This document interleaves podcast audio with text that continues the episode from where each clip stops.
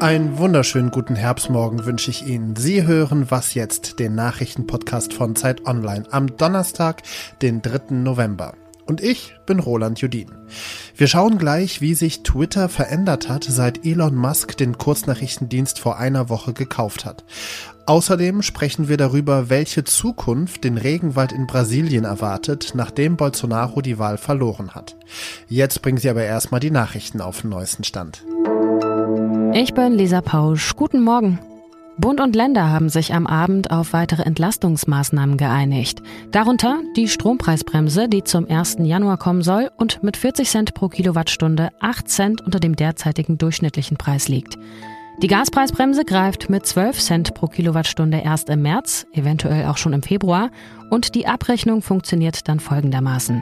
VerbraucherInnen zahlen zunächst den Preis, der in ihrem Gasvertrag steht, und die Differenz zu dem subventionierten Preis wird ihnen dann als Prämie ausgezahlt.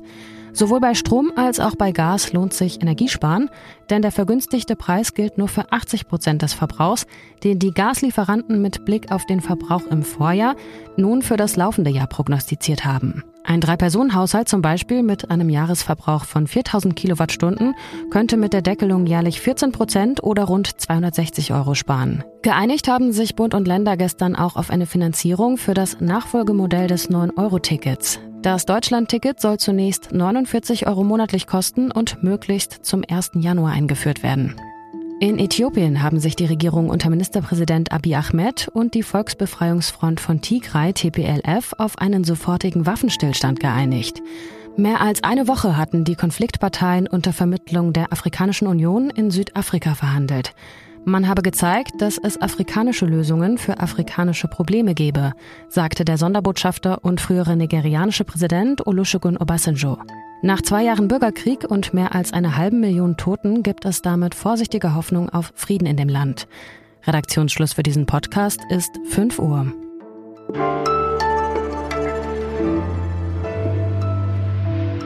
Wenn der reichste Mann der Welt eine sehr wichtige Medienplattform kauft, dann schauen wir ganz genau hin. Seit einer Woche gehört Twitter jetzt Elon Musk. Kaum ein Tag vergeht, ohne dass Musk irgendeine Neuerung für den Kurznachrichtendienst twittert. Und kaum ein Tag, an dem nicht über Musks Pläne für Twitter spekuliert wird. Ann-Kathrin Nezig schreibt für die Zeit über Big Tech-Konzerne und Wirtschaft und hilft mir jetzt dabei, diese Twitter-Übernahme von Musk ein bisschen aufzudröseln. Hi. Hi. An-Kathrin, seit einer Woche gehört jetzt Twitter Elon Musk. Was ist seitdem eigentlich alles passiert?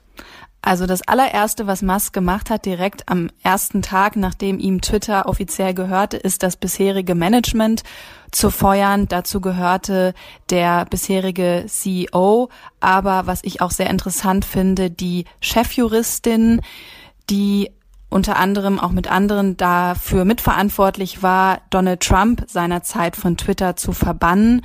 Das Zweite, was Musk gemacht hat, ist eine Reihe von teilweise widersprüchlichen Ankündigungen in die Welt hinaus zu posaunen. Ähm, das Wichtigste davon oder das Interessanteste vielleicht, dass er sich an die Werbepartner gewandt hat und gesagt hat, Twitter solle auch in Zukunft keine, Zitat, gesetzlose Hölle sein und dass er ein Gremium formen will von Experten mit sehr diversen Standpunkten, die über inhaltliche Entscheidungen auf Twitter künftig urteilen sollen. Das ist ja ein ganz entscheidender Punkt. Ne? Also auf der einen Seite die KritikerInnen sagen ja, Twitter könnte jetzt eine Plattform für Hass und Hetze werden. Aber es gibt ja auch die Hoffnung, dass Musk eben doch Hate Speech einschränkt, um eben Werbekunden nicht zu verschrecken. Also die Hoffnung ist berechtigt, wenn ich dir gerade zugehört habe, ne? Na, ich glaube, ob diese Hoffnung berechtigt ist, das muss man einfach mal sehen. Fakt ist, dass er Stand jetzt noch keine Änderung der, der Regeln oder der, ähm, äh, des Vorgehens gegen Hate Speech oder auch gegen Fake News verabschiedet hat. Also es ist erstmal alles so wie gehabt. Was man aber schon sieht, ähm, ist, dass bestimmte Gruppen jetzt wieder auf Twitter äh, zurückgekehrt sind, beispielsweise die rechtsextreme Partei Britain First, die sich von Twitter zurückgezogen hatte und jetzt da wieder aktiv ist. Und ähm, Analysen zeigen auch, dass beispielsweise die Verwendung des N-Worts um 500 Prozent innerhalb weniger Tage zugenommen hat auf Twitter. Ach du Scheiße. Ähm, was verändert sich denn noch für Userinnen und User? Ähm, Musk will ja mit Twitter in erster Linie Geld verdienen. Genau, er will mit Twitter Geld verdienen. Er muss sogar mit Twitter Geld verdienen, weil er natürlich auch sehr viel Geld äh, in diese Plattform jetzt gesteckt hat und die wirtschaftlich nun wirklich nicht so gut dasteht, auch im vergangenen Geschäftsjahr sogar Verlust gemacht hat. Das erste, was, was Elon Musk angekündigt hat, ist, dass die Nutzerinnen und Nutzer für den blauen Haken ab sofort Geld zahlen sollen. Die Rede ist jetzt erstmal von einer monatlichen Gebühr von acht Dollar eben für diesen blauen Haken und für auch noch eine Reihe von anderen Funktionen. Zumindest sagt es Musk so. Beispielsweise soll man dann, wenn man acht Dollar zahlt, weniger Werbung sehen künftig auf Twitter. Sagt Ann-Kathrin Nezig. Vielen lieben Dank für das Gespräch. Tschüss.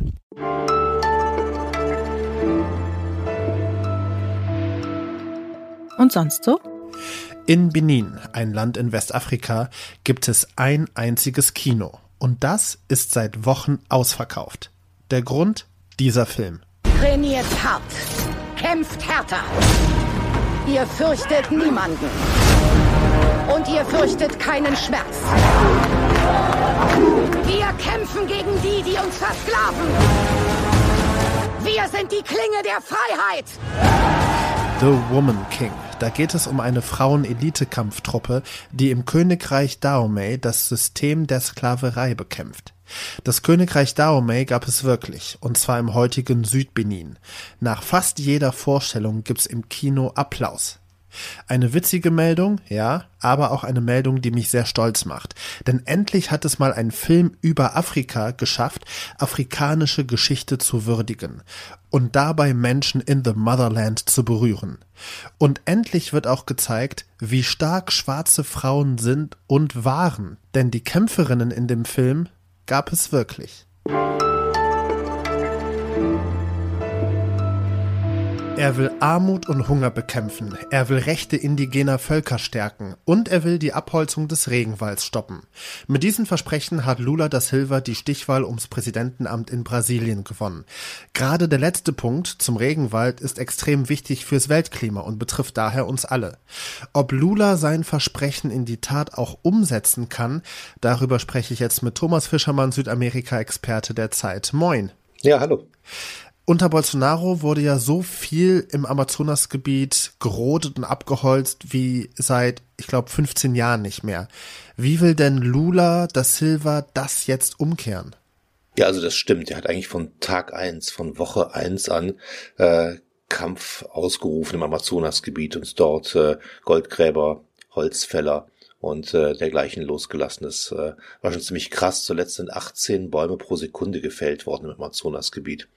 Und äh, es gibt Möglichkeiten, das zu stoppen. Vielleicht nicht ganz auf Null, aber es gibt gute Möglichkeiten, Erfahrungen damit, wie man äh, aufklärt, also wie man erstmal mit Satelliten schaut, wo wird abgeholzt, relativ schnell äh, Polizeitruppen hinschickt, dann die Instrumente der Holzfäller und Goldgräber zerstört und damit doch einiges aufhält dort. Das kann man machen, wenn man es will. Der Wille war vier, vier Jahre lang jetzt überhaupt nicht da. Aber abgesehen vom Willen, ist das realistisch? Weil einerseits die Abholzung des Regenwalds bringt ja Geld, also auch dem Staat Brasilien Geld, den Unternehmen in Brasilien Geld. Und viele Bäume im Regenwald, im Amazonasgebiet werden ja illegal gefällt. Also das ist ja komplett egal, welche Politik gerade herrscht, wenn es illegal geschieht. Ja, es gibt fast nur illegale Abholzung im Amazonas. Es gibt eigentlich keine legale Abholzung dort, mit ganz wenigen Ausnahmen. Und äh, die Antwort ist dort dann, die Polizei reinzuschicken und das Ganze aufzuhalten. Es geht schon. Mit dem wirtschaftlichen Druck, das ist immer so interessant, weil das immer alle meinen, dass da wahnsinnig viel Geld mit verdient wird mit diesem Abholzen. Und das ist in Wirklichkeit gar nicht so. Man kann sogar mehr Geld damit verdienen, wenn man den Wald stehen lässt. Das haben jetzt durchaus einige auch vorgerechnet. Was da passiert ist, dass äh, ähm, Leute Landspekulation betreiben, ein Stück Wald abholzen, das Holz verkaufen, damit aber auch nicht viel mehr finanzieren als das Abholzen selber. Und dann drei Kühe draufstellen. So im Schnitt steht im Amazonas so eine halbe Kuh pro Quadratkilometer. Und äh, dann wird das besetzt und dann wartet man ab, ob es irgendwann mehr wert wird. Äh, da ist auch viel Psychologie bei, da ist auch viel Land nebenbei, da ist sowas bei, wie je mehr Land ich habe, desto äh, mächtiger bin ich. Wirtschaftlich ist es nicht sehr vernünftig, da abzuholzen. Was würde sich denn für die Welt verändern, wenn Lula seine Pläne wirklich wahrmachen kann und mehr Wald stehen bleibt? Also wenn er es wirklich schafft, und das ist natürlich ein Wenn, denn der Lula hat ja ganz schöne politische Widerstände jetzt auch im Kongress zu überwinden. Aber wenn er es schafft, dann ist das ein enormer Dienst am Weltklima. Denn den Regenwald, den brauchen wir schon. Das ist ein großer Wasserspeicher, das ist ein großer Pufferausgleicher für verschiedene Klimaereignisse und er bindet wahnsinnig viel CO2, die in die Luft geblasen werden, wenn er jetzt abgeholzt wird oder wenn er verbrannt wird. Und die Biodiversität ist auch unglaublich dort. Und das geht ja alles verloren, wenn der Wald abgeholzt wird. Sagt Thomas Fischermann, Südamerika-Experte der Zeit. Vielen Dank dir. Ja, gerne. Mehr zur allgemeinen Klimakrise und anderen Krisen unserer Zeit gibt's übrigens im neuen Krisen-Podcast von Zeit Online. Auch das noch. So heißt der Podcast. Darin werden die vielen unterschiedlichen und sich auch gleichzeitig überlagernden Krisen verständlich erklärt und auch Lösungsvorschläge diskutiert. Den Podcast, den gibt's auch da, wo Sie gerade diesen Podcast hören. Und das war die frühe Ausgabe von Was jetzt? Heute Nachmittag informiert Sie mein Kollege Ole Pflüger im Update. Mein Name ist Roland Judin. Der Donnerstag ist der Freitag der kleinen Leute. In diesem Sinne genießen Sie ihn.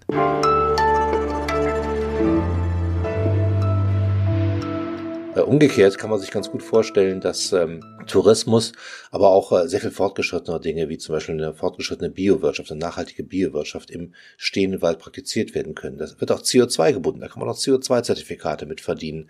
Das sind alles Dinge, die jetzt im neuen Plan des neuen Präsidenten drinstehen, von Lula da Silva, und der will die umsetzen. Mal sehen, ob er es schafft.